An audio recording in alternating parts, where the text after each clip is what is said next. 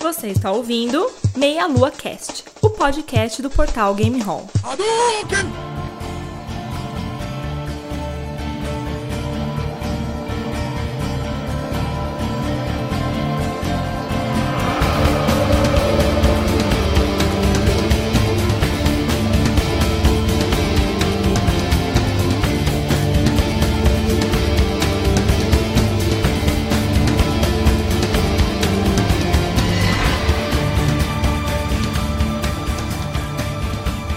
Saudações, queridos ouvintes do Meia Lua Cast. Estamos começando aqui mais um episódio e hoje aqui o tema é Assassin's Creed. Vamos tentar falar um pouco dessa série como um todo, então obviamente não vai poder ser um podcast muito específico, vamos ter que passar a dar uma pincelada em cima da série toda. E hoje aqui então estou eu, André Black, e para falar a verdade, de todo mundo aqui, eu sou o que menos sei do assunto. Fala galera, aqui é o Rodolfo. E eu acho que eles deviam ter gastado mais dinheiro na hora de modelar a Lucy.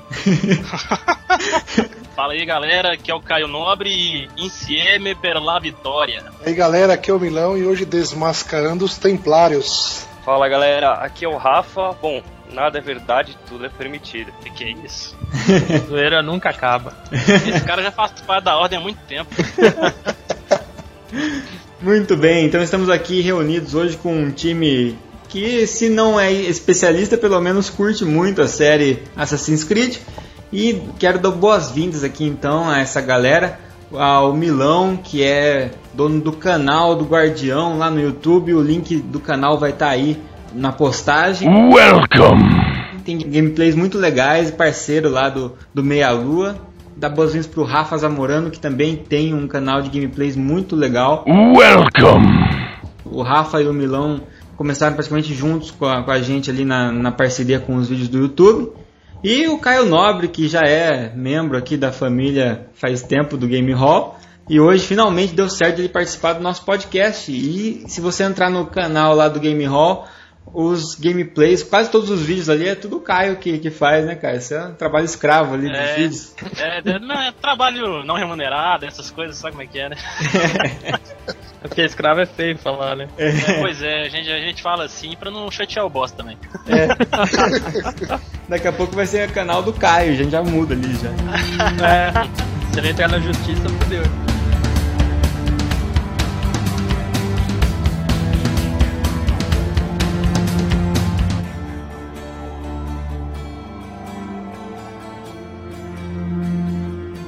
Ok, então Assassin's Creed é o tema de hoje e a gente optou por falar aqui para tentar manter organizada a conversa, começar do, dos jogos na ordem em que foram lançados e fazer comentários sobre eles e daí pincelando um pouco a história e depois no final tentar dar um fechamento para tudo e avisar então já de antemão que podem conter spoilers de acordo com o jogo que você não jogou, né? Então Vão, vão ter spoilers, né? Vão, vão ter spoilers e inevitavelmente, beleza? Eu mesmo vou tomar spoiler demais aqui pra variar. Toma, é o seu.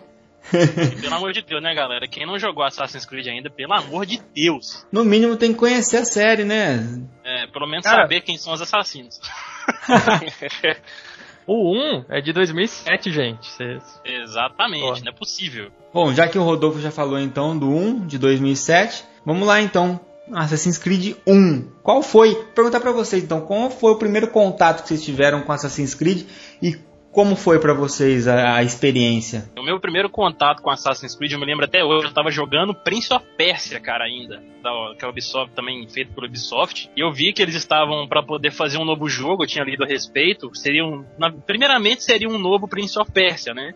Só que parece que eles optaram por fazer um jogo um pouco diferente, um jogo novo e tudo mais. E quando eu vi vídeos do, do Assassin's Creed, eu comecei a pensar, tipo assim, não, já tô jogando Prince of Persia, é muito parecido, aquele sistema de parkour, tô vendo eles escalando os negócios aqui e tudo mais. Só que tinha aquela questão do stealth, dele se esconder e tudo mais e tal. Só que aí quando eu peguei a versão pela primeira vez do PC, cara, oh, foi, foi amor à primeira vista. Foi um dos jogos mais fantásticos que eu já joguei, cara, até hoje. Eu, no caso, o primeiro contato que eu tive com Assassin's Creed foi pelo Xbox 360. Na primeira impressão, não gostei do jogo, não sei. é, achei um pouco difícil, não estava meio na pegada pra, pra jogar. Aí, quando eu peguei o Assassin's Creed 3, eu comecei a jogar, gostei do jogo. Eu falei, bom, não vai ter graça eu começar a jogar esse jogo e não entender o resto. Aí eu me decidi, não, vou começar desde o primeiro até chegar no 3 para poder entender aqui a história. Aí foi aí que eu achei o jogo sensacional, quando eu comecei realmente a jogar um 1, é, ver a dinâmica do jogo, a história, pesquisar e correr atrás para ver. É, eu achei sensacional aí. É, o jogo, para mim, é um dos mais legais que eu joguei, até em questão de história, de jogabilidade. Gostei bastante. A história realmente é fantástica, cara. Meu primeiro contato com, com Assassin's Creed 1 foi meio que por acaso. Eu acabei vendo um vídeo no YouTube do, do gráfico do Assassin's Creed na época. Eu lembro até hoje, o, o vídeo que eu vi era de uma cena que o Altair montava no cavalo para se locomover de uma cidade até outra. Eu achei os gráficos sensacionais uh, do cavalo, do cenário. Aí eu decidi buscar e correr atrás desse jogo. Lá então peguei emprestado e daí por diante vocês já sabem a, a sequência como eu me apaixonei pela série, fui pegando todos os jogos da série e foi isso aí. Eu acho que eu até sei mais ou menos o porquê que o até o Milão aí ficou meio assim com o primeiro jogo, porque o primeiro jogo ele realmente ele é um pouco enjoativo quando você joga a primeira vez. Assim, é, né, é, é, bem repetitivo, né? É, exatamente. As missões lá, se, tipo, apesar dos cenários mudarem, as cidades mudarem, o jogo se torna muito repetitivo. Você é tem que as missões são iguais, é, exatamente. É, tanto é que... que quando eu joguei a primeira vez foi. Eu não tinha nem videogame naquela época. E eu joguei na casa do, do marido da minha irmã, que na época eles não eram casados ainda, né? Só noivos. E ele tinha, e eu joguei, daí eu falei, hum, eu joguei bem pouco, assim, né? Nem tava muito acostumado com o controle ainda do, do Xbox. Eu não tinha gostado do jogo, não, cara. Aí quando eu fui ter o meu Xbox 360, que eu falei, ah, vou pegar o, o 2, né? Tava todo mundo falando e tal, e daí eu gostei muito do 2, daí eu voltei, falei, ah, agora vou ter que jogar o 1, né? Mas eu já tinha fechado o 2, eu me apaixonei primeiro pelo 2. Quem jogou é. o 2, começou pelo 2, foi muito feliz, cara. Com certeza. É porque daí eu, no, quando eu joguei 1, eu foquei em, em, pegar a história, né? E eu já tava mais acostumado com a jogabilidade, que ela é mais próxima, né? É, então, eu também. Eu demorei muito para começar a jogar Assassin's Creed, eu não tinha o menor interesse em jogar, cara. Eu olhava assim o jogo e falava, nossa, não tenho vontade nenhuma de jogar isso aí. Aí da, e da Ubisoft, assim, até então eu tava eu tinha Nintendo Wii, né? Então também não adiantava ter vontade porque eu não ia conseguir jogar. Mas no Wii o que eu fazia era jogar Rayman Raven Rabbits da Ubisoft e me divertir dando risada com os, com os coelhos lá. E aí depois que eu, que eu comprei o Play 3, eu, o primeiro jogo da Ubisoft que eu joguei foi o Far Cry 3. E aí eu, puta, curti demais o jogo Far Cry 3. Aí eu falei, e a hora que eu vi que, a, que o Assassin's Creed era da Ubisoft, eu falei, vou dar uma chance aqui, porque a Ubisoft caprichou no, no, Far, no, Far Cry, cara, pra, na minha opinião, assim. Entregou um produto que eu mais superou minhas expectativas. Aí peguei e falei, ah, beleza, fui comprar. Daí eu fiquei pensando, eu compro um, um já tava bem barato, porque foi bem depois, foi, sei lá, ano retrasado que eu resolvi me interessar pela série. E aí eu encontrei uma, uma trilogia, todos do Ezio, é, para vender para Play 3. Então que vem o 2, o Brotherhood e o Revelations. Aí comprei e joguei. Então daí eu curti pra caramba, cara. Curti, achei bem legal mesmo. Mas Jogou os três, André? Joguei, joguei os três, mas ainda nem fechei, nem acabei de fechar. Fechei o 2, o, o Brotherhood, se eu não me engano. Que é ver depois, logo depois. Acho que depois vem o Revelations, né? Isso. Então eu tô nessa, tô no, no S, nem não conheço os outros, fiquei morrendo de vontade de jogar o Black Flag, que eu achei legal é. pra caramba as modificações que fizeram e toda a temática mesmo de, de exploração da, é. da era dourada da, da, pirataria, né, né? É. Porque acho que tem muito, rola muito isso, né? Identificação com o tipo de cenário, né? Por exemplo, é. o 3, por mais que seja, eu acho que deu, deve ter dado um salto legal em relação ao 2 eu não me chamou a atenção porque eu, nossa, eu, eu, não suporto esse negócio de Revolução Americana, cara. Nem é. filmes também. Eu não aguento ver isso aí, cara. Daí então eu fiquei assim, agora o pirata da, da, de piratas, pô, aí achei muito, muito show, cara. É, eles terem trazido a, história do, do Assassin's, porque eles sempre pegam épocas, assim, né, que já aconteceram realmente, né? E trazem também figuras históricas para cada jogo. Então, é. cara, eles, ele foi muito assertivo eles colocarem a Era de Ouro da Pirataria no 4. Foi muito assertivo, cara. E essa, essa mescla que eles fazem eu acho que é o legal, porque eles acabam dando um tom de, de veracidade, né, realismo para a série, colocando essa, esse caráter histórico, essa caracterização, até tendo figuras célebres da história participando é, no, no enredo do jogo diretamente, né? Influenciando o Uhum. enredo. E aí você ter uma, uma fantasia ali envolvida que é, o, que é o Assassin's Creed, eu acho isso uma sacada muito genial, cara. Que é o que difere, que acaba diferindo muito do Prince of Persia, né? Nesse caso. É uma obra de ficção, né? Só que como baseada no mundo real, né? É, É, baseado em eventos É. históricos, cara. É muito foda. Tirando da Revolução Americana, que como a gente não é americano, né? A gente não, é não porque tem a gente, a a ver, gente é né? pirata, né, velho? Por isso que a gente curte. É. Exatamente. É, eu, na minha opinião, eu acho que a história do 3 ficou devendo um pouquinho, justamente por causa disso. Não foi aquele game que, pra- pelo menos pra mim, aquele game que me prendeu no console, na frente do console e que eu curti 100% da, do enredo. Eu joguei, fechei, mas sabe, quando você vai empurrando com a barriga, é, não É, foi bem só- natural por causa do enredo. Eu só fechei mesmo pra ver o final da história, porque É, já, já tinha dado no saco fazia tempo, cara. Exatamente. É, mas na verdade o que, o que mais chama atenção ah, no 3 é você saber o paradeiro do, do Desmond, né? Que é o que mais chama atenção no, no 3, né? É. Você saber o que, que vai acontecer com ele, o que, que vai rolar, né? Como que vai ser. Exatamente, porque já fica aquela expectativa que vai dar um fim né, no- na história. Até porque saiu muitas é, reportagens dizendo que seria a última participação do, do Desmond no jogo. Então você já fica aquele negócio, o que, que vai acontecer, né? Mas em si a história deveu bastante.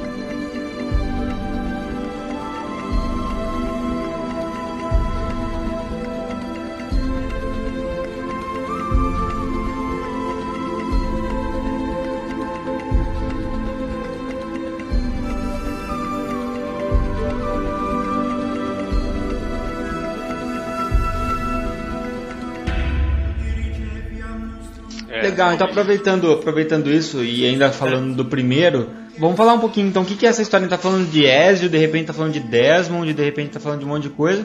Pode ser que algumas pessoas que, que fiquem meio perdidas, porque tem gente ouvindo que de repente não conhece o game, tá querendo conhecer um pouco mais e tá pouco se lixando pro spoiler, né?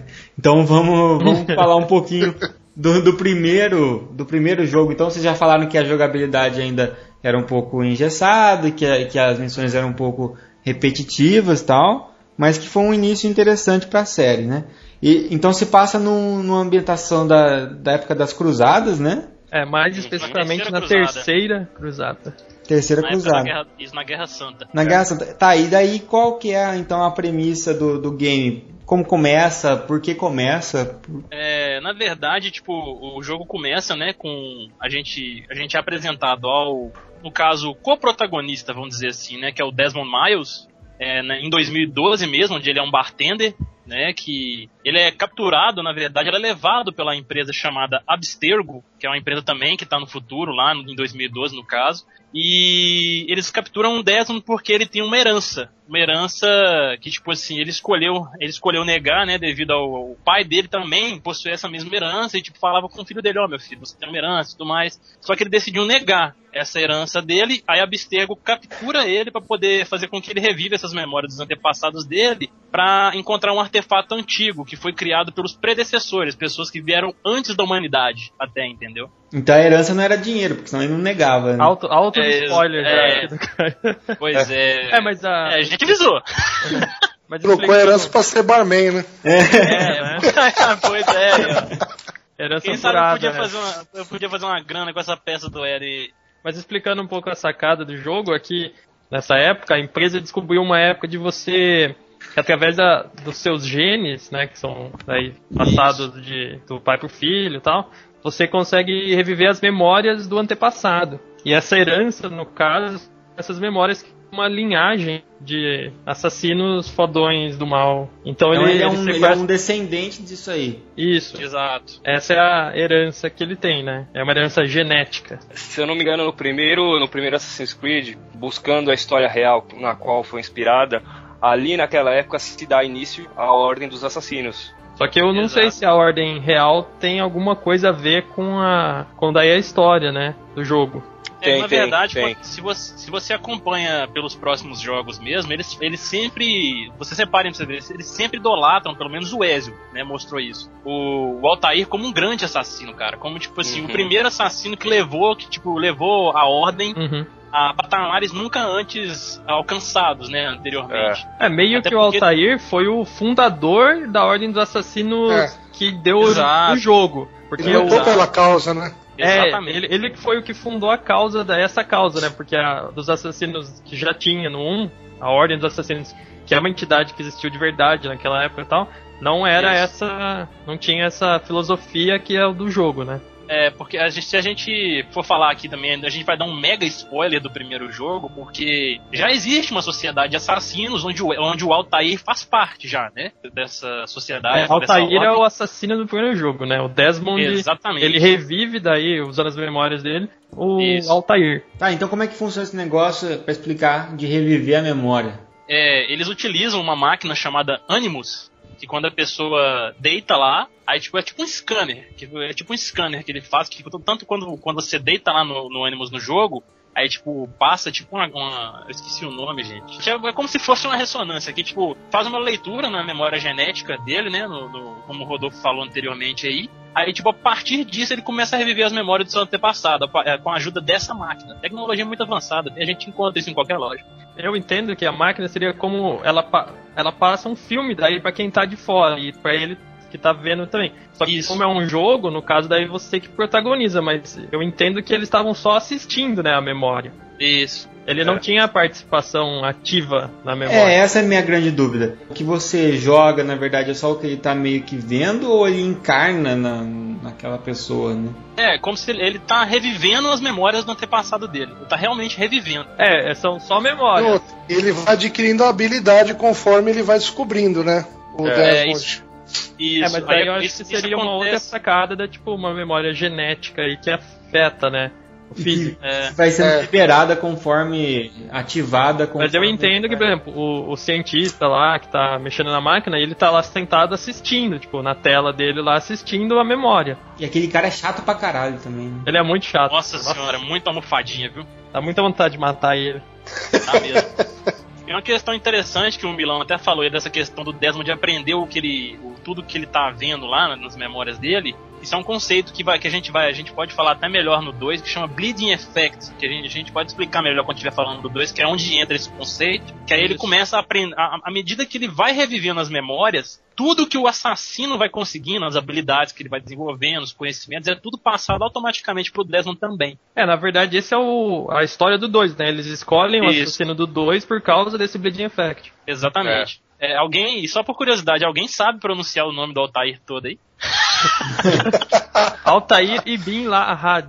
Ó, é assim que Opa! pronuncia.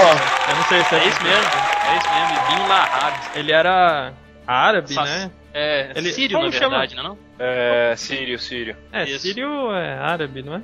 É bom, tá, É, a bem, Síria tá fica ali perto- Arábica.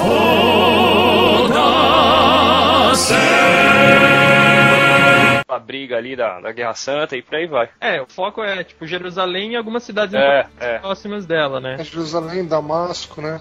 é O Maia, Acre, Acho que é Maia Saf, Maia Saf, eu não lembro o nome da. é, é Ma- Maciaf. Asiaf, exatamente. E qual que é a cidadezinha que tem a, a sede deles? Eu não lembro. É, É Maciaf. Maciaf mesmo. Ah, essa aí. Onde tem o castelo do- dos assassinos, se eu não me engano. As missões ainda mais Jerusalém e Acre. E o Acre não é daqui não, tá? É, então. É, O Acre que alguém não pense. fica no Brasil. Exatamente. Mesmo porque a gente não sabe se existe de verdade, né? é, pois é, Aqui? cara. Alguém já foi pro Acre? Você conhece alguém que já foi pro Acre? O Altair, poxa. É o Altair, né? Sabe lá, não tem um castelinho pequeno também, vai saber. Vai Será que ninguém saber. conhece? É, então.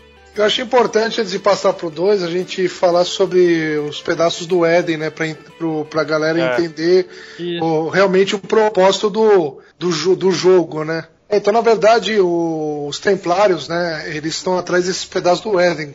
Como contam a parte da história no 2, é, o Adão e Eva, é, aquele negócio do paraíso e ali foi, como posso dizer, foi forjada essas peças do Éden que tem poderes, né? E o, o chefe da, a- da ordem, o, o chefe do lá, o chefe do Altair, é, queria que ele resgatasse, estava atrás desse, dessa, dessa peça, né? Essa peça ela dá poderes sobrenaturais que pode controlar, pode matar.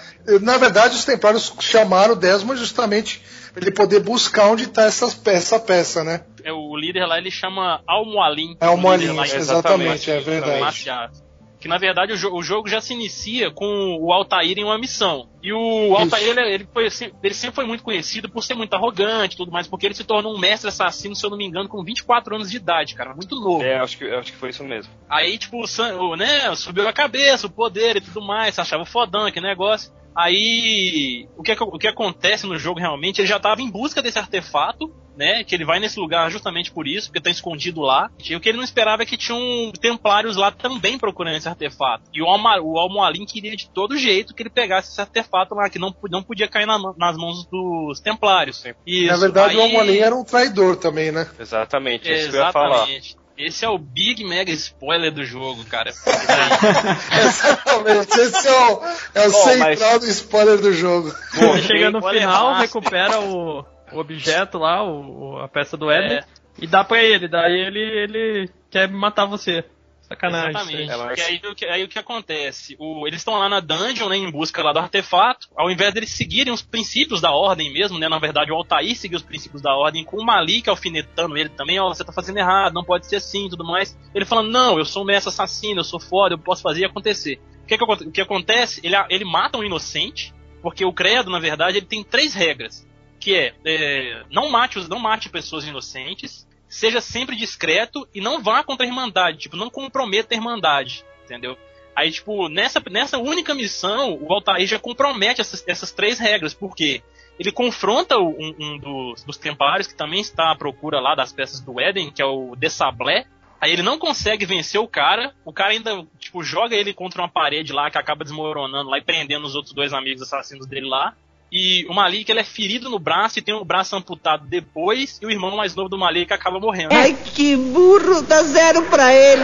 Aí é dessa forma que se inicia o jogo, porque ele chega lá todo, né, aquele negócio, ah, falei a missão e tudo mais, o que vão pensar de mim, o Almarim vai dar, um- dar uma ferradinha básica nele, né? E em meio a isso, os templários começam a ocupar Márcia, lá pra poder derrubar de vez a ordem dos assassinos. Aí o Altair todo ensandecido, né, com sua fúria lá, porque ele não conseguiu realizar a missão dele e tudo mais, e ele foi rebaixado a patente mais baixa dos assassinos pelo Almoalim depois. É, ele consegue é, manter o cerco lá, que é o ataque dos Templários, e é daí que se inicia o jogo, porque, tipo, eles te- teriam que decidir se o Altair morreria ou então se, tipo, teria uma segunda chance, que foi o que o Almoalim fez. Ele deu uma segunda chance pro Altair de forma que ele teria que matar nove homens, aí você acha que é por um propósito específico da ordem, mas não. O Almoalim, como a gente já falou aí, ele é ele na verdade, ele é um templário, ele é um vira-casaca, né? Um, sei lá, um templário no comando da Ordem dos Assassinos.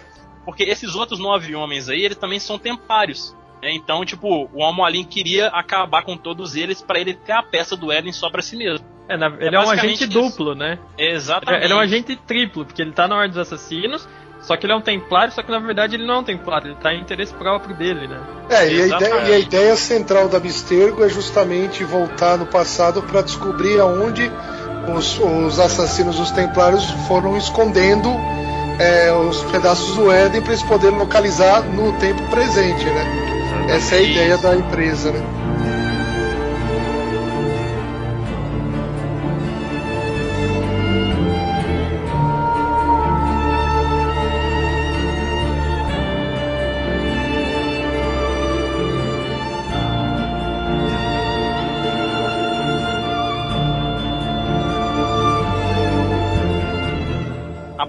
Final do primeiro jogo, eles conseguem escapar, né, da, da, da sede da Abstergo lá com a É, ajuda da fogem. Porque a Lucy, na verdade, porque vocês lembram que tem aquele velho chato pra caramba lá e tem a Lucy. A né, Lucy também que, ajuda ele. que eles deviam Ah. ter investido mais na modelagem gráfica da Isso. Lucy, né? Ah, ela ficou, ela, ela ficou bonitinha depois dos jogos, que isso. Ah, depois. né? Ela fez umas plásticas aí. É, então. Exatamente, botou botox. Aí o que acontece? Eles conseguiram fugir de lá porque na verdade a Lucy ela fazia parte da Ordem dos Assassinos no- nos tempos atuais. E ela tava lá o tempo inteiro, tipo, a favor dos Desmond, entendeu? E tava só esperando a melhor oportunidade pra poder fazer ele fugir dali. Que aí contou toda a verdade pra eles, conseguiram fugir. Aí é onde, onde aparece, aparecem mais dois personagens-chave, né, nos jogos, no- no- nos jogos seguintes, que no caso no presente, que é a Rebecca e o, a Rebecca e o Sean, né, que são dois é fodas. também. É, o Sean, ele é, um, ele é um pé no saco, cara, todos os jogos. Aí eles são hackers, né? Assim, são muito experientes com computadores e tudo mais. Aí eles criam o Animus 2.0, que é na verdade uma versão mais atualizada do, né, do, do, primeiro jogo, que aí faz com que o Desmond reviva as memórias do, do outro antepassado dele, que é um pouco mais à frente do Altair, né, que no caso é Ezio, chama Ezio Auditore. Lembrei agora, cara, jogando o 2, cara, dei tanta risada quando aparece aquele que é, é tipo o tio dele, né, o Mario. Uhum. Ah, é o Mario. E ele fala, é Mario. que Mario, cara. É, Mario. Cara, é, it's me, Mario. Do I know you from somewhere? Don't you recognize me? It's a me, Mario. It's me, Mario. Genial, quem, genial. Quem não sacou aí, porra. É, não. É... A única parte que eu entendi do jogo, cara. o cara já não manja nada de história, não sabe o que foi Renascimento. Não jogou um, não sabe nada de Assassino Templar. E não manjar do Mario, pô. É, não, aí chega. É, aí, aí desiste. Ah, vá merda, porra! Aí é justamente no 2 que entra o conceito do Bleeding Effect que a gente estava falando anteriormente. É, aí, eles escolhem esse, essa época, né? E esse, esse assassino, né? Por causa Isso. do Bleeding Effect, né? Porque ele foi um é. que teve que aprender depois de velho. Eh, velho, entre aspas, depois de adulto, é. ele teve que aprender daí as, as técnicas e os, a doutrina, é. tudo. Porque ele queria então, usar seria... isso em 2012, ele queria sair pulando nos prédios, é isso? É... Não, mas tem outras técnicas, né, cara? Na verdade, ele é... começa a aprender as técnicas para se vingar do. Agora eu esqueci o nome do cara que matou a família dele. Ah. Borja, ah. Né? Rodrigo é, Borja. Foi, foi, a, foi, do, foi amando do Rodrigo Borgia, na verdade. Exatamente, na verdade. Na verdade. Eu, incorporando o italiano, verdade. aí, aqui, aqui então italiano começa... novela da Globo, né, cara? Exatamente.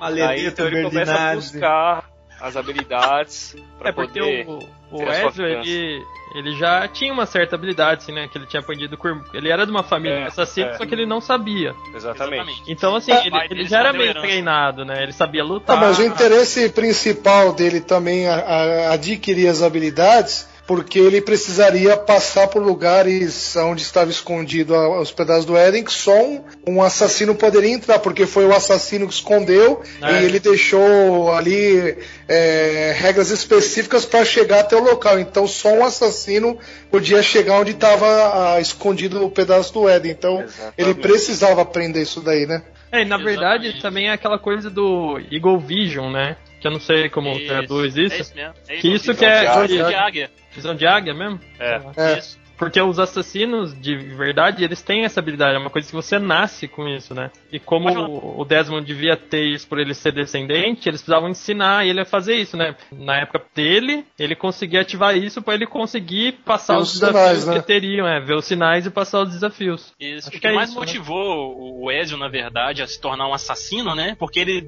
até os 17 ou 18 anos, se eu não me engano, ele não sabe dessa herança que ele tem. Só o pai dele faz parte dessa ordem. Eu não me lembro se o irmão dele já sabia disso também meu irmão mais velho. É, o que o motiva é justamente a traição, porque eles tinham um amigo na, da família, Exatamente. que na verdade era um templário, né, infiltrado lá, amando do Rodrigo Borgia. O irmão mais velho e o mais novo são enforcados em praça pública, e o Ezio vê tudo, entendeu? Exatamente. E, tipo, Aí, daí ele descobre a herança dele, porque ele acha a roupa de assassino do pai dele dentro de, uma, dentro de, um, dentro de um baú, num, num, lugar secreto lá na sala onde o pai dele normalmente trabalhava e tudo mais, né? Isso aí no, logo no início do jogo. Essa, é. Justamente essa roupa da capa do jogo que vocês veem do Assassin's Creed. Quem treina ele é o, o, tio dele, o Mario, né? It's a me, Mario! É, exatamente. E também é o tio dele. Isso, o tio dele que revela toda a, a, a questão dos assassinos e tudo mais, e revela também porque que o pai dele não queria eles envolvidos em tudo isso, entendeu? Daí que começa o jogo. É, é legal também frisar que, por exemplo, se vocês olharem na, na cronologia assim, né, do primeiro, do segundo e terceiro, uma palavra define cada um dos Assassin's Creed. O primeiro Assassin's Creed, se vocês repararem, é, que, é, é uma questão mais de dever. O segundo, inicialmente, é uma questão mais de vingança. E o terceiro já é mais uma questão de justiça. Exatamente. Isso. E o 4 é, é, uma questão é de rum, né? É. Não, o 4 é uma questão de, de aventura, né? É de rum, de curtir. É. Dá uma curtida. O 4 é pra, pra tocar o terror questão de, sei lá, objetivo, riqueza, alguma coisa assim, porque ele tá em busca disso só. Bom, já falei um spoiler, né? Não, não, não é a motivação principal do, do Edward. Legal, e daí o, tanto o 2 quanto o Revelations, né, o Brotherhood, eles são meio que sequência, né? Todos se passam no Renascimento, né? É, são Exatamente. sequências. Não, exatamente sequências. O 2 se passa em 1477, se eu não me engano. É. Eu não, eu não me Isso- lembro a isso data mesmo. exata. Isso É, em mesmo, torno de 76. 1476, né? 76. É, o Brotherhood é em 1502, se eu não me engano. É tão depois assim? É, é bem, é bem depois. O Ezio já tá até um pouco mais velho. Você repara pra você ver no Brotherhood, ele tá barbado e tudo mais. É, assim. no, no Revelations ele tá bem mais velho. É, no É, no Revelation. Revelations ele tá com 51 anos, se eu não me engano. Caraca. É, na verdade, o Brotherhood ele começa em 49, é, 1499 e termina em 1507. Isso, exatamente. O Revelation já é em 1511. O 2 e Brotherhood é uma continuação meio que direta, né? Porque no É. Brotherhood ele ainda tá terminando a vingança dele, né? É. Exato, exato. Porque no Brotherhood ele já começa com um ataque à vila, né? Pelo Cesare. Cesare, olha o italiano, Cesare. É. É, Borgia, que é filho do Rodrigo Borgia, se eu não me engano. É, isso mesmo. E ele ataca a vila de Monteriggione, que é a, a casa do, do Ezio, no Na caso. casa lá. do Mario. It's a me, Mario! É, na casa do Mario. Aí Entrou ele- num cano, né? Daí chega lá. Passagem secreta, chegou lá rapidinho ele. Aí ele acaba matando, é, destruindo a cidade inteira e tudo mais, e acaba matando o tio do Ezio. Só que aí o, o- ele, o Ezio, é quase perto da morte, ele, ele é resgatado por alguns mercenários lá, suas feridas são curadas e tudo mais, ele perde todos os seus, seus equipamentos, mas ele ganha novos. né? E tem as figuras históricas também, É. que é bom mencionar aqui, que aparecem no jogo, que são muito interessantes, que é o famosíssimo Leonardo da Vinci, que aparece Sim, no jogo. é muito massa o personagem É. dele lá. É aquela Até, cena cara- né, que, ele que o Leonardo da Vinci trola ele por causa da, daquela. da arma Da Blade. dos assassinos, né? É. E daí, quando eles desenvolveram na época do 1, você tinha que amputar um dedo, porque era por onde a lâmina passava, né? Você tem que fechar a mão Exato. em, punho, assim, só que daí a lâmina tinha que passar, e daí você tinha que amputar um dedo. E daí no 2 o, o Leonardo da Vinci fala: Ah, mas a gente precisa amputar um dedo seu.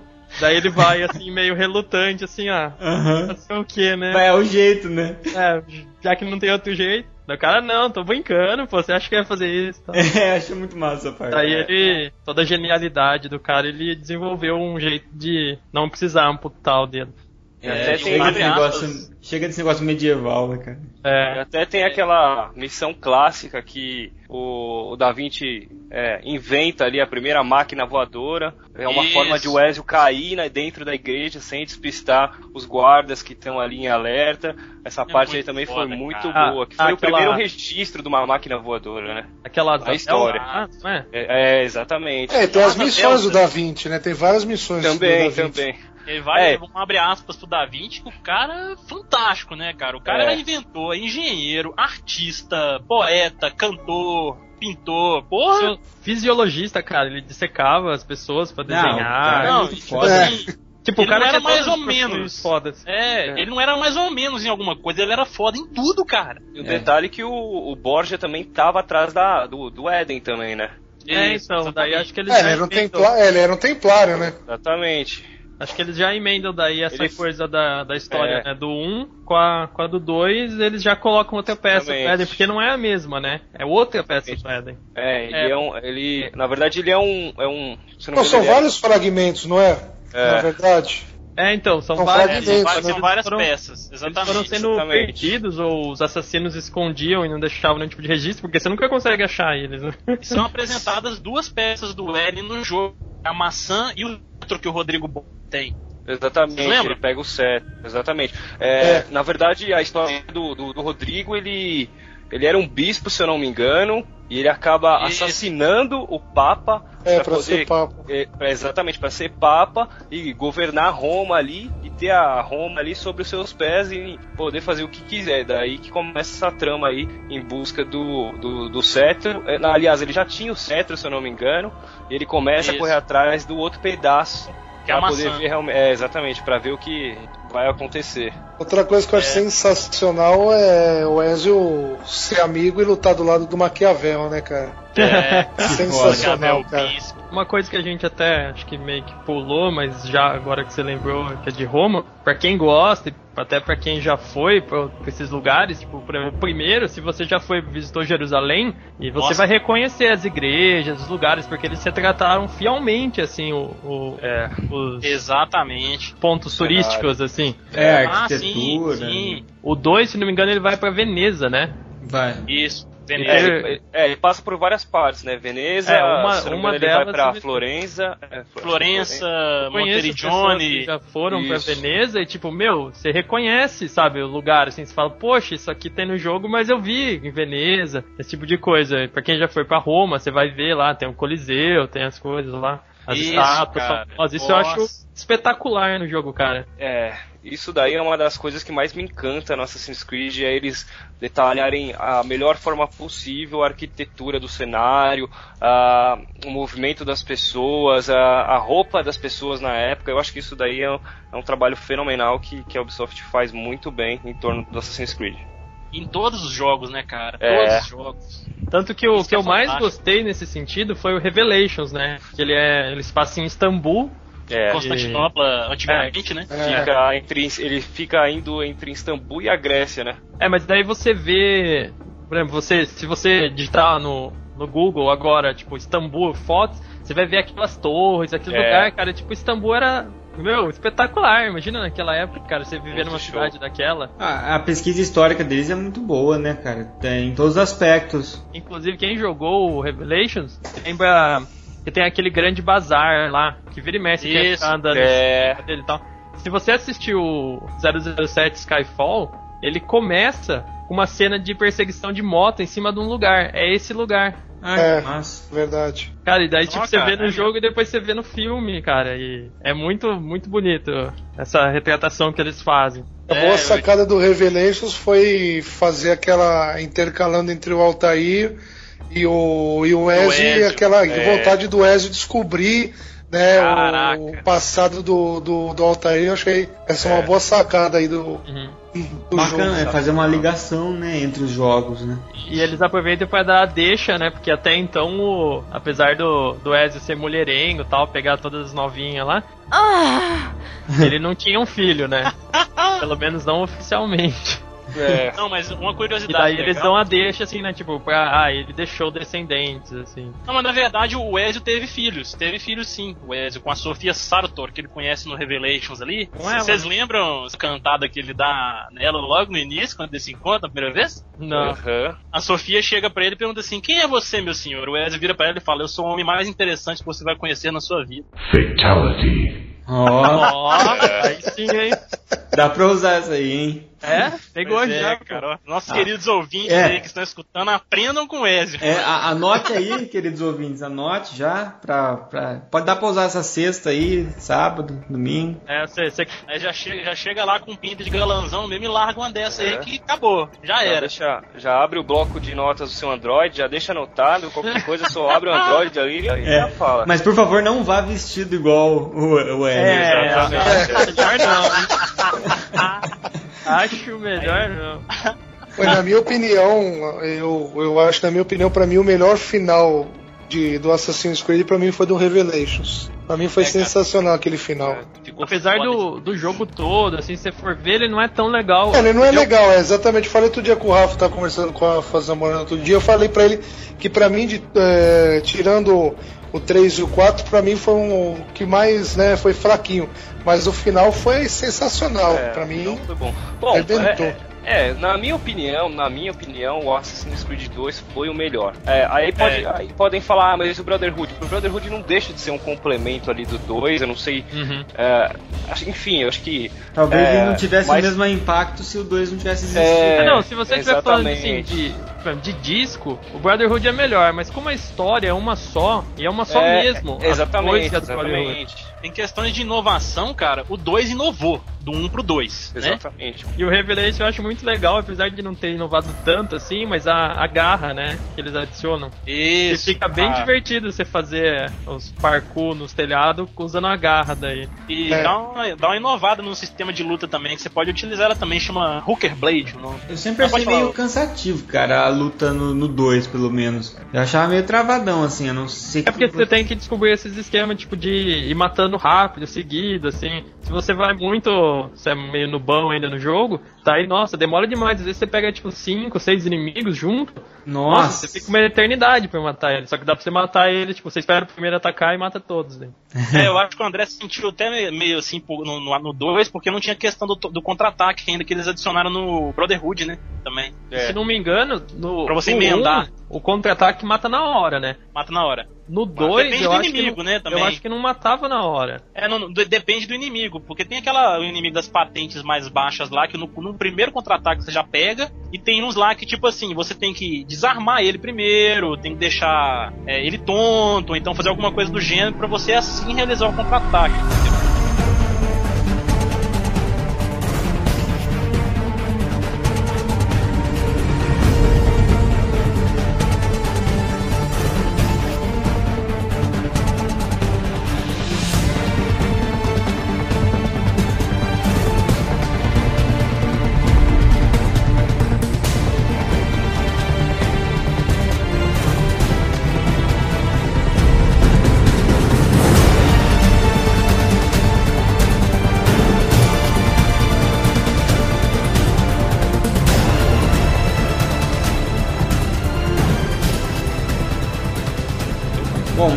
Então o 2 aqui já ficou, até pela conversa já ficou claro que, que é acho um... que é o preferido. É, Acho que que acaba é unânime, né? É unânime, né? que é unânime por ter a profundidade mesmo da história e juntado com uma melhoria considerável na, na jogabilidade e na variedade também das missões, se tornou menos repetitivo, né? E aí o 3, então, que se passa daí um tempo, um bom tempo depois, né? Depois, né? Daí é, É, o que a gente já, já falou que é na Revolução Americana. E eu acho que eles falharam muito, cara. Porque você vem do 2 com um personagem ultra carismático, uma história legal. E daí parece que o 3 eles focaram assim, não, um jogo da Revolução Americana vai vender muito bem. Ah, que isso, cara? Só eu gostei do Conor? Cara, o, o cara lá é muito sem graça. É, eu também achei. Fora que, também, puxando já o que a gente falou, a parte de arquitetura, de, né, do, da ambientação nos Estados Unidos daquela época não proporcionava tanto aquele Assassin's Creed do 2, né, que tava na, Aham. na Europa antiga. Então, você vê, as casas eram distantes, daí tem aquela parte muito no meio do mato, que você tem que ficar andando só pelas árvores. É. Acho que o 3 eles deviam ter focado mais em um jogo de stealth, que é um cara que ele fosse, que ele conseguisse agachar e arrastado, se esconder atrás de pedra, coisa assim, do que o mesmo estilo do 2, que era aquela coisa de você subir no telhado, pular, dar aqueles assassinatos aéreos e tal. Eu acho que o 3 eles deveriam ter focado muito menos nisso. Eles deviam ter, ter reinventado uma jogabilidade para condizer com a ambientação do período. Mas, vamos- ô, mas a, a parte lá que você joga na fronteira, que você joga na fronteira em Nova York e em Boston, né? Nesse, nesse Assassin's Creed novo. É, a parte da fronteira, cara, você fazer o parkour nas árvores ficou muito foda, cara. Então, ficou, Ficou ficou foda, ficou foda. Só É, que daí você boa. vê, tipo, é sempre as mesmas árvores, assim, né? Isso que, sei lá, eu, eu não gostei tanto por causa disso, cara. E outra, eu achei a jogabilidade e a movimentação bem, bem melhor do que o 2. Ah, é, mudou O a sistema de combate sim, é. tá muito melhor. Eu achei Isso. legal. Exatamente. Em É, questão- ele, também, né? Ele tem. Pra é, mim, então, onde eles erraram o 3 foi na história. Eu achei que aí. Eles erraram na história. Agora, em questão de, de gráfico, de movimentação, jogabilidade, eu achei que tá, tá muito bom. Mas é, é, ficou muito fraquinha a história, na minha É. opinião. Eu acho assim, é, É, muito complicado você pegar uma, um período histórico norte-americano, muito específico, né? Porque uma coisa é você pegar a história, aquela coisa de história mundial mesmo, né? Que a gente acompanha, todo mundo acompanhou. A gente sempre teve aquela nossa história mundial e a história brasileira, né? A gente sempre, essas duas vertentes da história no colégio, qualquer coisa assim. E imagina que os outros países sejam parecidos ou até mais com um foco muito grande na própria história, né? Que nos Estados Unidos é muito assim. Então, quando você ouve cruzadas, né, mesmo depois que você vê Renascimento, é uma coisa que você estuda bastante ou acaba entrando em contato de alguma forma, seja na, na arte, seja nos filmes, onde for. Agora, quando você pega a Revolução Americana, eu acho que eles restringiram demais é, essa questão. É que nem a gente fazer um jogo do, do Assassin's Creed na, sei lá, na fuga do, da família portuguesa pro Brasil em 1808, sabe? Ah, até aí dá pra emendar no próximo, que é, vai ser na Revolução Francesa, né? E Exato. aí puxa, puxa um pouco lá na Mas é, Napoleão. dá a impressão assim que o É. impacto que isso causou mundialmente, lógico que houve, mas sabe, de repente um Assassin's Creed de Segunda Guerra Mundial ia ser mais legal. Muito mais legal, cara. É, Esse é então, Ah, massa com mesmo. certeza. Mas assim, é, o que eu acho que acertaram foi justamente na jogabilidade, implementaram aquele modo de caça onde o Connor tinha que caçar. Enfim, Uhum. teve algumas coisas legais que implementaram, mas realmente a história ficou devendo muito e o final foi decepcionante. Eu não acredito que eles falarem da Revolução Francesa vai ser outra cagada, né? Não, eu acho que não, vendo por esse lado não. porque Eu acho polêmica, que a, polêmica. A Revolução Francesa é melhor do que a Revolução Americana, na minha opinião. Eu Ah, acho bem que- melhor, sem dúvida. Ah, fora a arquitetura de Paris, que eu acho que é muito melhor. Então, eles vão voltar daí por quê? Pra uma ambientação que condiz com a jogabilidade do 2. Exatamente. Então, cara, mas aí você, você pensa o seguinte, eles já passaram pela, pela Revolução Americana, embora, claro, a Revolução Francesa seja com certeza muito melhor do que a americana, mas eu acho que eles deviam puxar para um outro, pra um outro tema. É, Eu acredito que eles deveriam ter mudado o tema, né? É que como no do, o 4 eles já acho que deram uma quebrada nisso, eu acho que ficou, ficou interessante. Até eu acho que eles deveriam explorar, na verdade, em vez de eles irem avançando no tempo, eles deviam voltar, cara. É, ó, eu vou falar pra vocês quais as minhas preferências. Eu ainda eu sonho e vou conseguir ver se Deus quiser. Um Assassin's Creed na era Japão feudal, Ah, esse Nossa, é de todo porra. mundo. Não, esse, No esse, Egito. Esse aí, caraca, Egito velho. e Japão. É Puta, os que que eu mais massa. quero ver. É. Vai ser Não, foda porque- demais, cara. Porque no 2, quando você tá na casa do Mario, It's a me, Mario! tem aquele porão secreto que é pra você pegar a arma do dono. É. e lá, é lá que fica vários o armário. assassinos. É lá que fica o armário dele. O armário. Quero saber armário nenhum. Mas lá tem, tem várias estátuas de assassinos antigos que foram, tipo, muito fodões nas épocas. Daí tem, a, tem uma, se não me engano, é uma mulher egípcia. Que tem, Exatamente. se não me engano, tem uma japonesa. Tem um cara Teve um assassino sírio. que matou Gandhi. Teve um assassino que matou Gandhi, cara. Sério? É, Foi isso? é, se você for reparar ao longo do- do- dos games, eles dão, eles dão uma deixa do que está por vir, mas pode ser um indício ou não, né? Vai depender da Ubisoft. É, então. Mas, pô, um, um Assassin's Creed no egípcio, do Japão, cara. Na Segunda Guerra, eu acho que o mais futuro É. que eles têm que chegar é na Segunda Guerra. Mais Eu acho que tinha que isso- ser na, na- no- no- nos Neandertais, cara.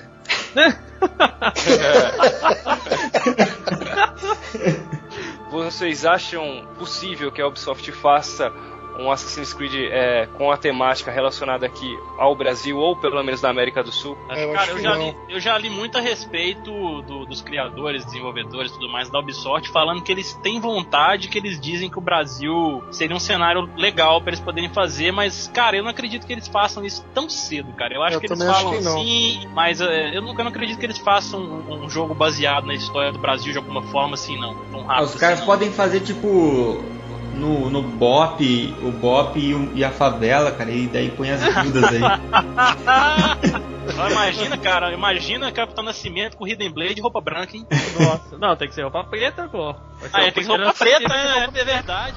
Conceito de estratégia, em grego, estratégia, em latim, estratégia, em francês, stratégie, É da verdade. É, o 3 ele foi conselheiro do George Washington, no, no Brasil ele seria conselheiro da Princesa Isabel, é, mas por aí, né? Da Dilma. É, da, é conselheiro da Dilma. E o final do 3, o que vocês acharam? Ah, cara, eu achei legal. Eu achei legal por causa até da sacada do porquê do que você entende. Não, não só pelo finalzinho ali, o que, o que, que o Condor faz. A gente pode contar ou como é que é? Não, Pode, pode, manda O ver. Caio, o Caio é fanboy do Assassin's Creed, cara. Ele é, ele é Ô, fanboy. é novo, fanboy. foi mal, cara. Eu, eu fico empolgado falando.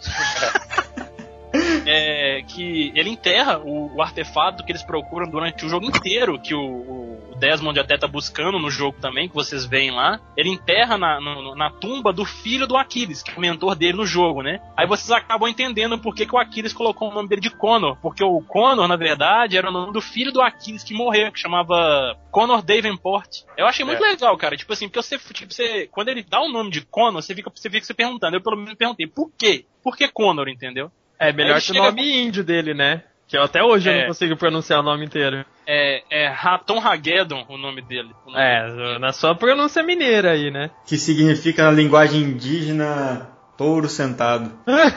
Sei lá, cara. É sempre essas coisas, cara. Isso aí eu não sei não, viu, cara. Aí isso é legal, cara, você tipo, descobrindo por que dessa forma, porque ninguém fala, te mostra, tipo, ó, tem um túmulo ali com o nome Conor Davenport, aí você faz associação, entendeu? Eu achei E a morte legal. do Desmond?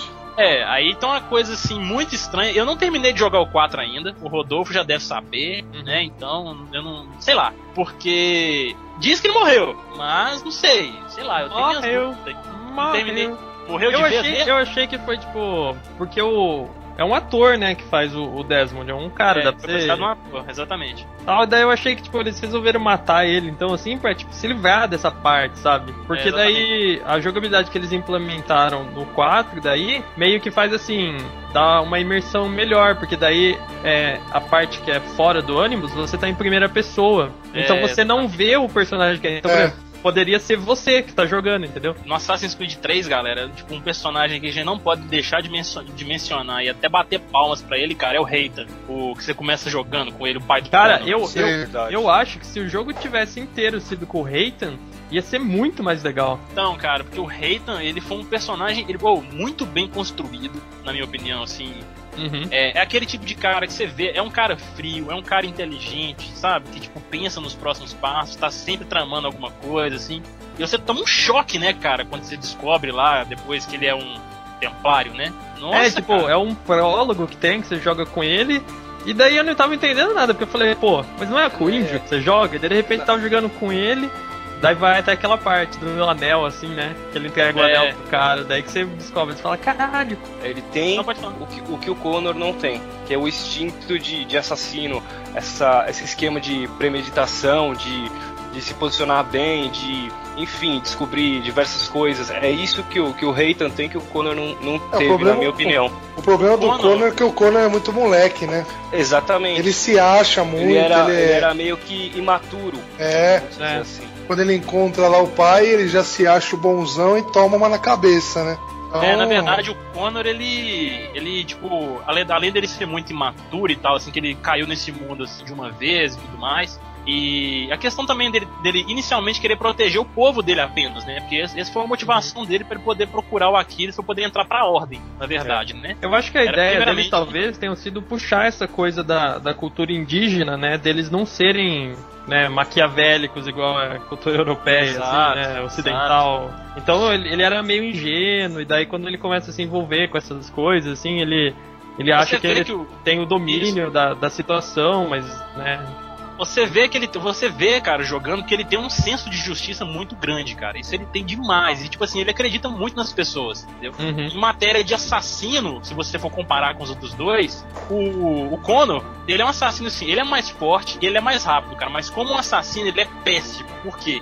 Ele, é ele é esquentado demais. Os planos dele, cara, dá tudo errado, ele não planeja direito. Por quê? O Ezio, ele é um cara, tipo assim, ele é um cara emotivo e tudo mais. Só que os planos que ele elaborava pra poder concluir determinadas situações, cara, os planos que ele fazia antes, entendeu? Tipo, isso é realmente uma coisa de assassino. Ele é super discreto. O Altair já é um cara frio, cara. É, o- é o tipo assassino perfeito. Ele não tem sentimentos, entendeu? Ele, tipo, cumpre o dever dele como assassino e pronto, acabou. Connor não, entendeu? Ele é mais levado pelas emoções, pela questão do povo dele e tudo mais. O Aquiles, assim, ele foi um bom mentor, mas, tipo, ele acho que ele não conseguiu, foi muito pouco tempo, cara, pra ele poder passar o que ele precisava pro. pro É, pro porque Conor. meio que o Conor abandona, né, o, o treinamento. Eu tô pronto e vou, né? É, então, ele, ele abandona, assim, e o. E, por exemplo, o Aquiles não tinha nem condição física de ensinar ele as outras coisas, né? Apesar Exato. de que ele aprendeu muito bem a usar a lâmina, né? Mas. Essa, a questão do, do estilo de luta do Conor também com a machadinha eu achei bem maneiro, cara. Eu, eu gostei É, da machadinha até dar um toque de brutalidade, né? Porque a lâmina é uma arma, tipo, pra ser Elegante. Elegante, exato, essa é a palavra. É uma arma pra ser elegante. Elegante, vou matar de forma elegante. É, cara, tipo 007, assim, ele não chega e dá um tiro de 12 no cara, apesar de já ter acontecido, né? Mas ele, ele matava com a arma com silenciador, assim, com estilo, sem, sem desarrumar o terno e tal. Por isso É que elegante, pega a mulherada daí. Exato. Agora, o- a machadinha já dá um toque mais de brutalidade, assim, né? Já, já dá pra espirrar sangue É, tal. falando em machadinha, assim, ia ser legal mesmo ter um, um Assassin's Creed no Velho Oeste, cara. Eu ia curtir. Daí Olha, seria um bom pra pôr um índio, cara. É, então. É, Não, sério mesmo, cara. Eu ia curtir um Assassin's Creed assim, um que fosse temática mais moderna, tipo Segunda Guerra, sei lá, alguma coisa assim. Eu ia achar massa pra caramba também, cara. é. Uhum. Não sei de que Cara, forma ia fazer um negócio desse, mas. eu ia- Ah, mas certeza, Hitler tava procurando É.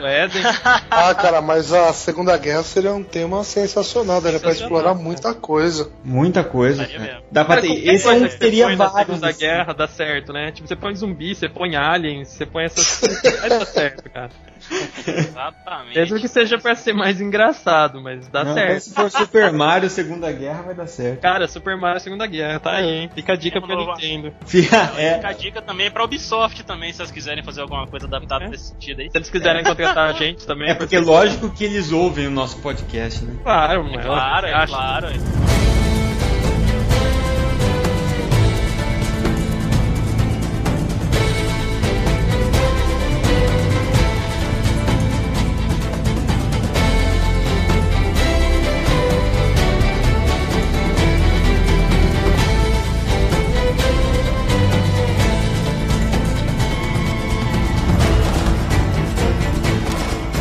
Ah, Então o 3, beleza, teve essas, essas grandes melhorias e também teve problemas com a história e tal, que a gente não curtiu tanto.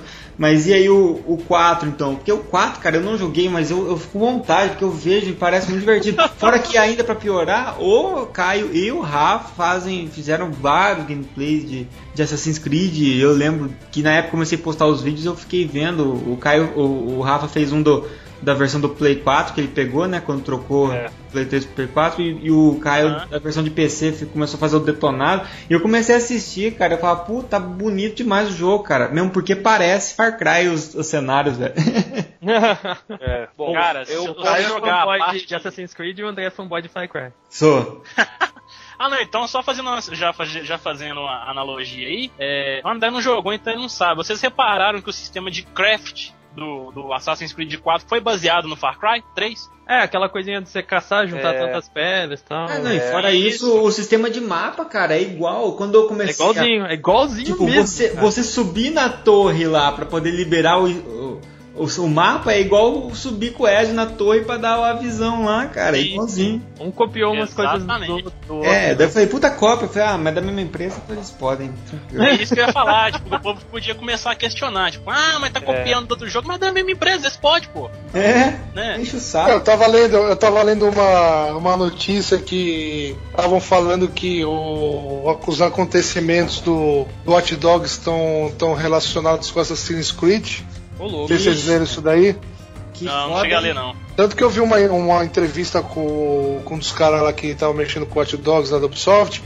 É, me perguntaram pra ele se ia ter vários finais alternativos, né? Aí ele falou assim, ó, não vai ter nenhum finais alternativos porque o final tá relacionado com Assassin's Creed, né? Fiquei sem entender o porquê, né? O jeito de dar os operadores dele foi eles feito vão. com peças do Éden, né? Não, tanto, não sei se você viu uma foto que saiu, é, saiu agora recente essa semana, que tava lá os aplicativos do, do celular do, é, do Aidan e, e num deles estava o símbolo dos assassinos de ponta cabeça. Ah, Chegaram a ver isso? Eu vi Será que o- Eu vi, vi. Será que o Aidan é um novo Desmond? Será? Pode ser, né? Já pensou, hein? Ele termina o jogo com a Hidden Blade?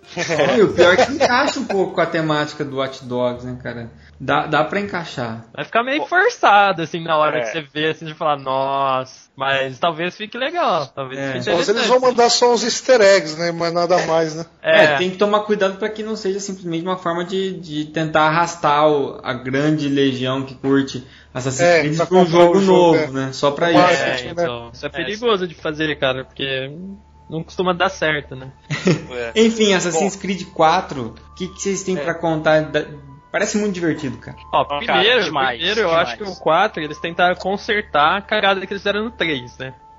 Que o 3 eles avançaram daí pra uma época que não foi tão legal. 3, tal, talvez até tenha vendido bem, mas não fez o. Tipo, não teve a repercussão do 2, né? E a sequência. Ele vendeu, ele vendeu bem por causa do boom do 2 também, cara. Também hum. não é um jogo ruim, apesar da história não. É assim, não ser... é que ele é, bem, ele é bem inferior comparado com o 2 e as sequências do 2, mas. O que, a evolução gráfica dele chamou muita atenção também. Sim. É, ele até deve ter vendido muito bem, mas ele não, não é um jogo marcante. E, e daí o 4, que... o 4 eles falaram, não, calma, a gente tem que voltar no trilho, né? A gente tem que ter um protagonista que vá marcar as pessoas, tem que ter uma história legal, um período legal. Daí eles falaram, o que, que pode ser legal que tá perto desse período? Porque eles queriam continuar a história ali, né, mais ou menos. Isso. Daí eles falaram, acho que eles consultando lá nas histórias, falaram, pô, piratas. Quem é, não gosta? Mas, cara, piratas e assassinos, cara, não tem como não gostar, né?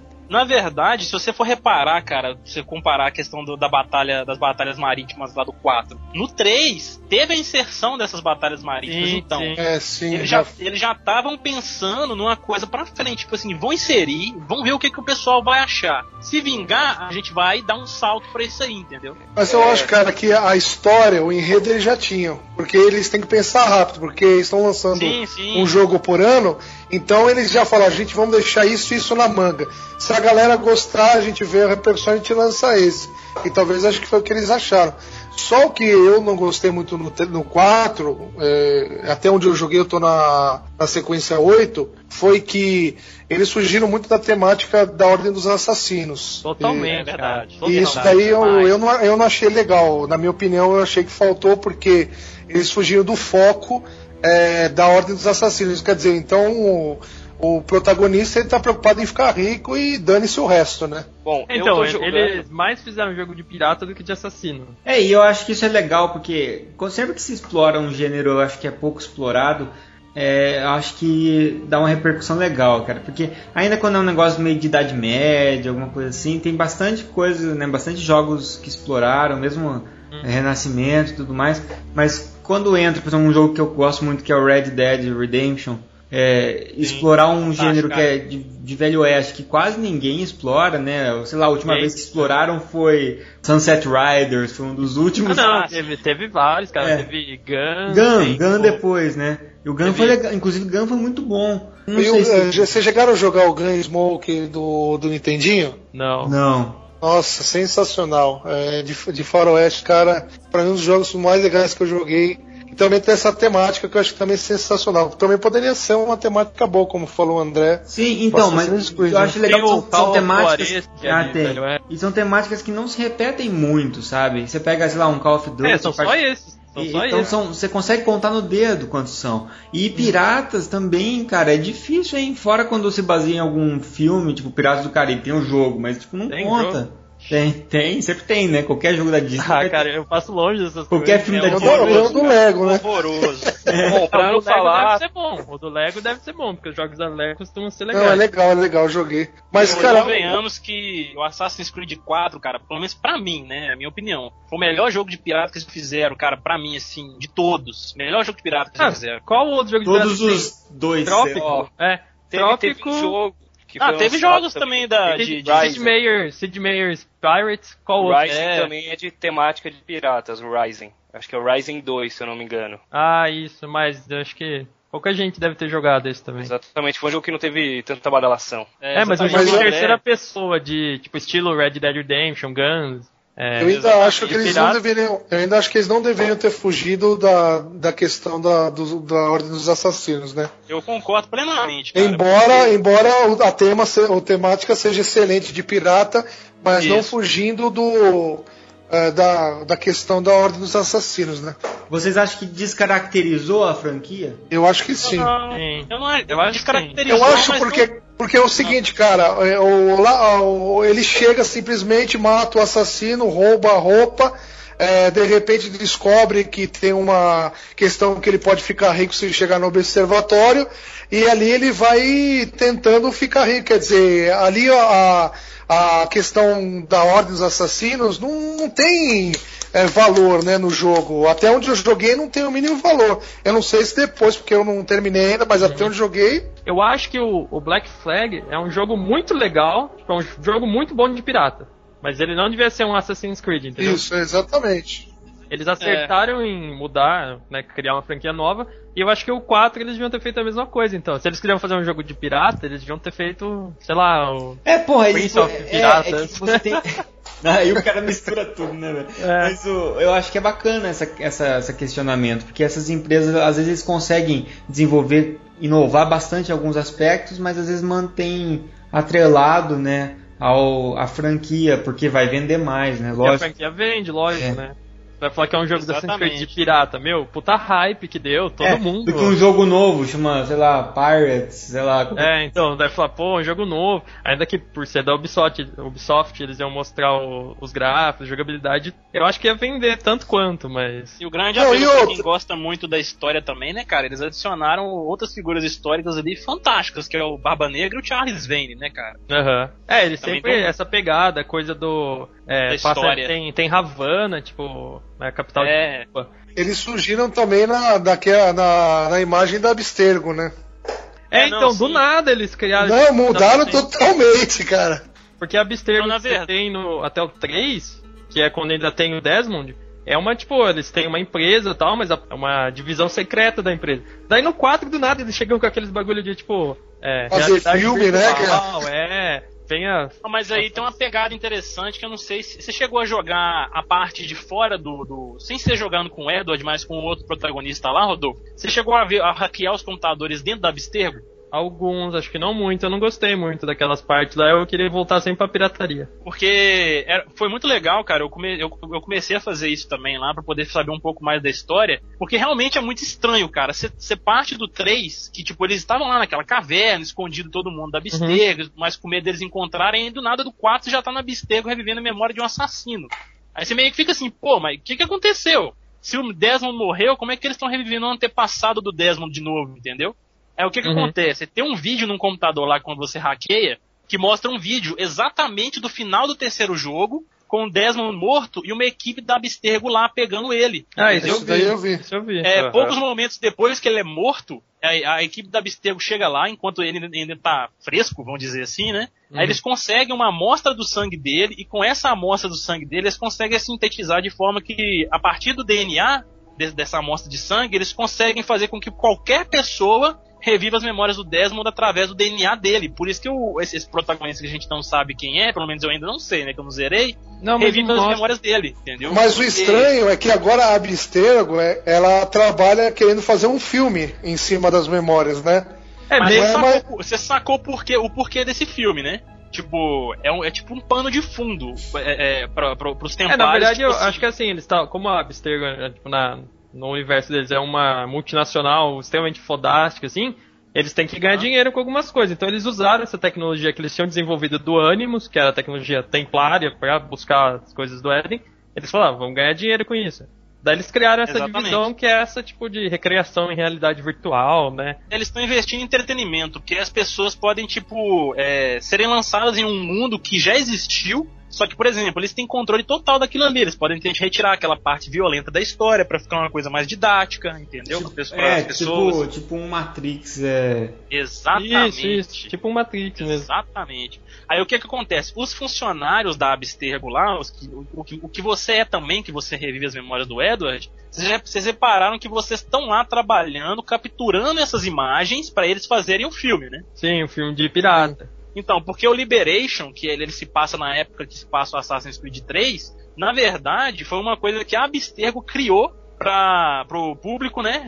Para o entretenimento do público lá. Só que eles queriam fazer de forma que eles, tipo, escondessem toda a motivação dos templários por trás daquilo ali. Eles queriam mostrar os templários como se eles fossem, se eles, eles fossem os bonzinhos e os assassinos fossem, tipo, os vilões da história. Só que, tipo, no, no, no Liberation, mostra que, tipo assim, um grupo de hackers lá conseguiu é, tomar posse dessa versão e, tipo, mostrar a parte suja, realmente, do, do, do que acontece com os templários, entendeu? Uhum. Aí, tipo, o Liberation já é um produto da Abstergo por conta disso aí. Só que, tipo, aquele pano de fundo que eu falei com vocês que a empresa é, porque a, eles investindo nesse ramo de entretenimento, eles conseguem é, fortalecer mais o poder da Abstergo, que na verdade são os templários, porque os, os assassinos já estão praticamente escassos no mundo. Eu não sei se vocês sabem um porquê no futuro, por que que eles estão escassos assim, por causa do, de um movimento que a Abstergo fez, chama Grande Expurgo. Vocês ouviram falar? Hum, não, Não. não, lembro Não vi. disso. É, porque o Abstergo, tipo, tinha um agente infiltrado na Ordem dos Assassinos lá, que acabou matando o mestre dos assassinos, e, tipo, descobriu a localização de todos, as, de todos os assassinos, assim, ao redor, pelo menos dos, dos acampamentos que eles chegaram a passar, as localizações e tal. Aí, tipo, a partir disso aí, Abstergo, tipo, saiu eliminando cada um deles. Só que, Hum. claro, que ele não conseguiu pegar a localização de todos os centros das, da- de todos os centros que tinham a, a, a, Uhum. a- Ordem dos Assassinos, né? Aí eles debandaram, tipo, cada um foi pra um canto e tudo mais, aí passaram a viver mais escondidos. Por isso que eles falam que, no 3 lá mesmo, o pai do Desmond fala, que os templários estão na frente hoje em dia, no caso, no presente, entendeu? Aí voltando pro 4, tipo, todo, toda aquela questão da Abstergo que a gente não entende, a gente, a gente vendo esses vídeos, a gente entende o porquê que a gente tá na Abstergo, entendeu? É, e também Uma tem aquele, tem aquele cara que é o diretor, sei lá, o chefe da, dessa divisão, que daí Ah. às vezes você pega ele numas ligações com, Isso. com alguém da diretoria lá, mandando, não, tipo, você tem que terminar essa porra do filme do pirata, não sei o que lá. Tipo, só, ele, ele é só, Descobrir só é leva é esporro. É. Ele só leva esporro porque ele tem que terminar o filme do pirata lá, tipo, buscar todas as memórias e tal. Eles querem saber de todo jeito onde que tá o observatório. É, então, e o cara até fica sem entender lá, tipo, ele, porra, por quê? Tipo, né? Exatamente, porque tem, a, gente, a gente percebe nos telefonemas que tem um nível superior lá, que provavelmente é o Hum. mestre dos templários lá, que tá falando, ó, faz isso, tem que fazer, entendeu? E pra, pra vocês, vocês já estão desgastados ou, ou vocês acham que ainda dá pra avançar mais? Eu acho. Eu não preciso responder, né? Ah, eu, cara. eu, eu não sei o que, que, o- que o pessoal fala que, que é ruim. Eu sou a favor de lançar um por ano. eu Cara, sou totalmente eu- a favor. Eu, eu sou da seguinte opinião. É, é, eu li, acho que uma matéria, é, iriam fazer um a cada dois anos, se eu não me engano. E agora já mudou o papo. Isso foi no final Isso, do ano passado. Agora mudou o papo. Vai ter o, o Unite, né? E vai ter mais um depois do Unite. O Então, Comet. É, é, então, aí já fica complicado que eles já voltaram atrás e reviram que não era mais ou menos o que eles estavam planejando. Eu sou a favor de que eles façam um com mais calma, tenham mais tempo de pesquisar a história, é, trabalhar mais graficamente, etc, para poder trazer uma experiência única. Não ficar fazendo vários Assassin's Creed, lógico, eu gosto, gosto pra caramba. Mas eu sou a favor de que eles façam um bem trabalhado do que fazer um a cada ano e sair, tipo, com algumas falhas, uma história meia boca, sei lá. É, eu sou mais É da no- opinião do Rafa. Eu acho que, pra mim, o Assassin's Creed já tá cansando. Mas se sair um jogo muito bem feito, daí, sabe, dá um fôlego novo pra série. Porque um por ano, cara, você vai cansar do jogo. É o GTA. O que, que os caras fizeram? Os caras ficaram um tempão sem lançar um GTA, mas quando os caras lançaram, lançaram o jogo. Um jogo que tem uma história bacana, um jogo que tem um multiplayer sensacional, um jogo que realmente você pega e você fala, esse jogo é pra você jogar um bom tempo. Mas Então, é, dois anos eu acredito que ainda eles não vão conseguir fazer um jogo redondo. Não sei como é. É. E outra, não tem como, não tem como os caras, tipo, ó, terminaram agora o Black Flag, um exemplo. Ah, agora o que, que a gente vai fazer pro próximo? Isso daí não rola, né? É, não. Não, mas Os caras os caras já tá fazendo o 4, o 5, mas já tá lá pensando no 6. É. O Sérgio já Mas- tem um roteiro, entendeu, cara? Senão não tem como. Não, mas o- E outra coisa também, cara, que vale ressaltar, que a Ubisoft, a gente tem que bater, os, bater, bater palmas pra eles, porque mudar de, mudar de protagonista a cada jogo é foda, cara. Não, a Ubisoft, cara, eu, não- embora qualquer coisa crítica que possa ter, pra mim hoje é a melhor empresa, cara, de, de game, dessas das third parties aí que desenvolve pra vários consoles. Pra mim é a melhor, é a que demonstra mais respeito com, com o jogador, cara, o E consumidor. outra, ela não tá trabalhando só com, com uma franquia, ela tá trabalhando com várias, né? Com- E trabalhando, Exato. e trabalhando É bem feito, cara. Você pega e Bem joga feito. o Rayman Legends lá que o Caio fez recentemente live. Pô, é um puta jogo de plataforma com uma temática diferente, muito bom. Aí você pega o Far Cry 3 que eu curto, muito bom. Fanboy. Splinter, Splinter Cell, cara. Então, Splinter Cell, sensacional. South Park, Aí, cara, o Stick of Truth. não, pra mim, cara, olha, não tem. é, pode pôr, sei lá, EA, qualquer outra dessas, cara, pra mim não. não é, pra mim é Ubisoft hoje, cara. mas assim, E, como, e é fraquinha, né? Eu, uma bosta.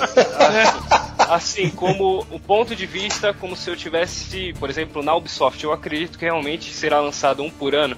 Até porque, por conta da temática, se você for botar no lápis aqui, falando aqui, uh, a gente falou do Japão, já dá um jogo, a gente falou do Egito, já dá um jogo, a gente falou da Segunda Guerra, já dá um jogo, e a gente também, por exemplo, pode ter a Rússia, que tem uma, também tem uma história bacana. Nossa. Então, tem, entre outros países também. Então, eu acho que acredito que vai ser um por ano mesmo, até por conta da temática, não vai acabar sendo aquela coisa repetitiva. Eu acredito que, eu, bom, eu espero que esse da Revolução Francesa dure apenas um, não seja que nem, por exemplo, dois, que tem uma história Ah, eu- mais longa. Eu acho que o planejamento deles é esse, fazer uma história única para um jogo só, para no próximo jogo já fazer um, um novo Assassin's Creed com uma nova temática. Vão ter dois esse ano, né? Vai ter o Unity e o Comet. Parece que é o Comet, eu acho, o outro nome. Porque esse Comet vai ser pra, pra geração antiga, no caso, não tão antiga, né? Mas PlayStation 3 e Xbox 360. E o Unity vai ser pra nova geração, né? E tá rolando boatos aí, não confirmados ainda pelo Ubisoft, que o protagonista do Comet vai ser um templário. Eu não sei se vai ser o Reitan, ouviu especulações que seria o Reitan também, mas não, não sei ainda, não sei direito. Outra coisa, se você pegar para analisar, por mais que, com o exemplo 3, que teve os seus prós e contras, todos os Assassin's Creed, principalmente quando ele é lançando por ano, é um jogo que você pega e joga fácil. Exato. Então eles não vão perder, porque é um jogo que você pega e você fala, não, eu vou jogar esse jogo. E também eu não sei, porque na verdade tem um livro, né? Eu acho que, que quem faz a história é o Oliver Bolden, né? Bolden. É, quem adapta a história dos jogos para os livros é o Oliver Bolden. Não, então, mas quem faz as histórias, não é ele? Ele só adapta a história pro livro? Cara, Eu acho que não sei. sim, eu- cara, porque Eu alguns... acho que ele só adapta. É, tem muitos escritores desse que eu percebo agora, recentemente, aliás, tenho que parabenizar a editora, o grupo editorial Record, de qualquer forma, porque a editora Galera Record faz parte do grupo editorial Record, né, que é parceira do nosso site. E eles terem trazido, estão trazendo bastante desses adaptações de jogos. E eu tenho acompanhado de perto. E a impressão que eu tenho é que é justamente isso, cara. Tem escritores que são bons escritores, que eles são contratados, digamos assim, que falam assim, ó, Tó, essa é a premissa, esse é o jogo, esse é o roteiro do jogo.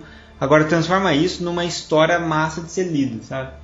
Eu penso que é mais esse processo que é feito do que o processo de que contrário. é do que o contrário. Eu acho que a ideia pode sair mesmo da, de quem é contratado por roteiro e tudo mais. E mas esses caras têm habilidade com as palavras mesmo de transformar isso numa leitura fluida, né? Aí, tipo, esse- essa pegada do Balden ficou legal, porque ele pegou a história, não repetiu tudo que tava ali. Ele Uhum. descreveu mais a história e contou coisas que a gente não. que eles não puderam explorar durante o jogo, senão ia ficar muito cansativo. É, esse tipo de coisa é muito bem-vinda. Você ter toda essa esse complemento para a história, essa possibilidade de complementar a história através de outras formas que não só jogos, né? Então, às vezes Sim. é bacana às vezes não ter só um jogo para complementar a história do outro jogo, né? Igual às vezes pode acontecer. Isso. Às vezes é legal você complementar em outras mídias, e isso inclui história em quadrinhos também que tem, e, e outras, eh, até filmes que, que vem por aí também, né? Eu acho que Exatamente. filme ainda tem um cuidado, porque às vezes filme não complementa, simplesmente Tem. refaz e destrói, né? Né? É, não, e com- só, um adendo com relação a essa questão do, de mídias diferentes pros jogos, cara, isso, isso, isso, isso pra gente que é gamer, né? Nós todos somos gamers aqui. Isso realmente é muito interessante, porque além do Assassin's Creed, já estão tendo obras aí de World of Warcraft, StarCraft, tem de God of War, tem de Mass Effect, entendeu? Tá tendo, tem livro de tudo Resident isso. De tudo. Resident exatamente. Evil.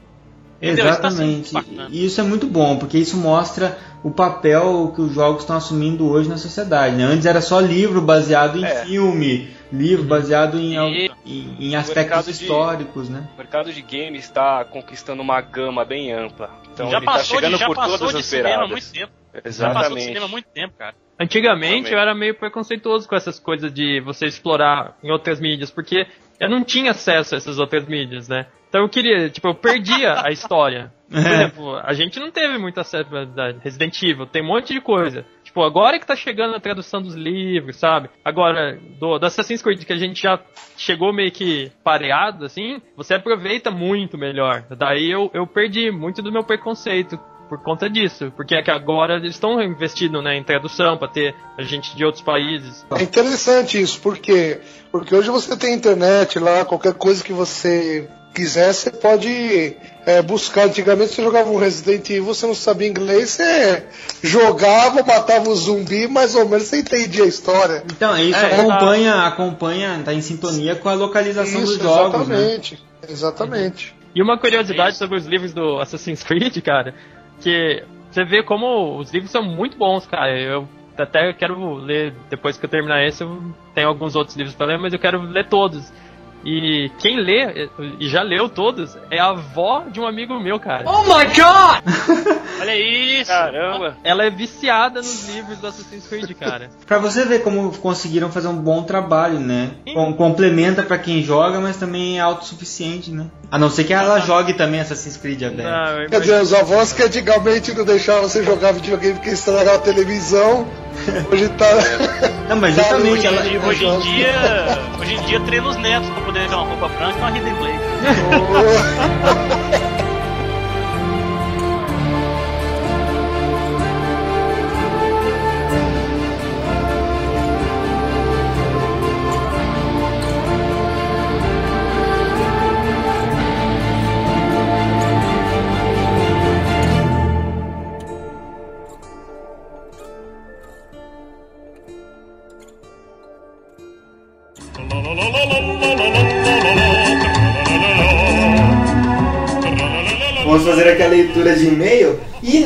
podcast de Matrix as pessoas se ficaram tímidas de repente, porque no podcast de Super Sentai tivemos bastante comentários. Bastante. Enfim, do de Matrix a gente não teve comentários lá no site, que é muito raro, normalmente tem. Acho que a gente fundiu a cabeça do povo. Tá cheio de Porque a canais. gente falou, eu fiz umas viagens violentas, cara, no Matrix. Não, foi Matrix- foda no Matrix. violento, foi- É, viagem, né? é. Ela é violenta. É violento. E acho que o pessoal ficou quebrando a cabeça, tipo, não tinha muito, às vezes, o que, o que corrigir, porque é tudo interpretativo, né? Aham. Mas aí o, o Rafael Borsari, que já tem mandado ma- e-mails pra gente já, desde sempre, mandou e-mail dessa vez, e-mail. Tão legal receber e-mail, cara, que é cartinha, não é só É, comentário no cara. site. Hum. Ele mandou e-mail discutindo também porque ele curtiu filosofia da Matrix, cara. Então ele mandou o seguinte: Boa noite a todos, como sempre, um excelente podcast. Oi, Ganhamos o carinho da puta Estrelinha da professora. Eu assisti muito pequeno quando passou é, o primeiro, meu pai adorou. Ele era programador na época. Nossa. o pai dele era programador. Já se identificou com o Se né? identificou, E gente. ficou falando coisas que eu não entendia. Fiquei com uma espécie de trauma com relação ao filme e achei que não era bom. Ah. Depois de algum tempo eu fui assistir de novo e, cara, adorei. Comecei a abstrair sobre os filmes e as filosofias contempladas lá e gostaria de compartilhar meu ponto de vista. Vamos ver. Vamos lá. Vamos lá. Vamos ver a viagem do Rafael, se é pior que a nossa. Primeiramente, a Matrix abor- abordada por William Gibson, que daí foi a Matrix do Neuromancer que a gente comentou no podcast Sim. passado, Uhum. era uma realidade criada pelo homem para a criação de uma segunda vida, que a gente até brincou que seria tipo É. Second Life, né? É, a gente brincou que a gente tava É. desatualizado. onde quem não conseguia atender suas necessidades ou vontades poderia se tornar um astro, como um cowboy do teclado, que eles usavam o termo cowboy para os hackers lá no, no Neuromancer. Praticamente escrevendo e ditando todos os conceitos e abstrações de redes e web que temos hoje. Enfim, quase tudo que se tem de cyberpunk veio basicamente dos três livros da franquia do William Gibson, né? Como o famoso Shadowrun do Super Nintendo, também baseado nesse, Sério, nesse cara, até isso. foi baseado nesse cenário.